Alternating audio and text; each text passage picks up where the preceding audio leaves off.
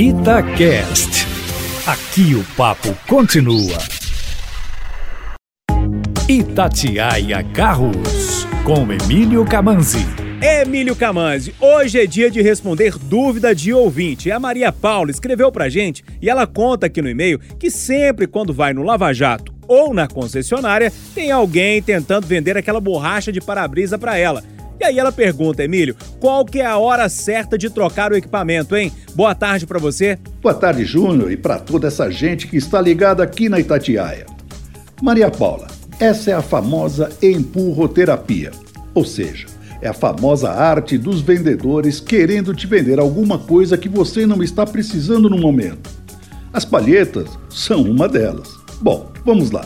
As palhetas do limpador de para-brisa mantêm a eficiência de 1 a 2 anos, dependendo de alguns fatores. Um, por exemplo, é se o carro fica constantemente exposto ao sol. Aí as borrachas ressecam mais rapidamente e passam a não limpar direito. Se o carro fica guardado na garagem, elas duram mais. Mas tem uma maneira mais prática de perceber isso. É quando, ao limparem o para-brisa, deixam riscos no vidro por todo o curso delas, ou então começam a trepidar com um barulho irritante cada vez que passam na sua frente. Se isso estiver acontecendo, é que a borracha ressecou ou está viciada na posição de repouso do limpador. Então, o melhor é trocá-las para você não ter problemas de visibilidade quando mais precisa, ou seja, na chuva, especialmente à noite.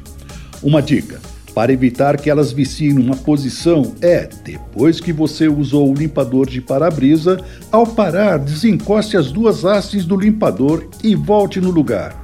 Dessa maneira, as borrachas das palhetas voltam para a posição vertical e se evita que elas fiquem tortas, eliminando aquela trepidação chata. Emílio, mais informações no seu site? Isso, Júnior, carlosconcamanzi.com.br. Grande abraço a todos.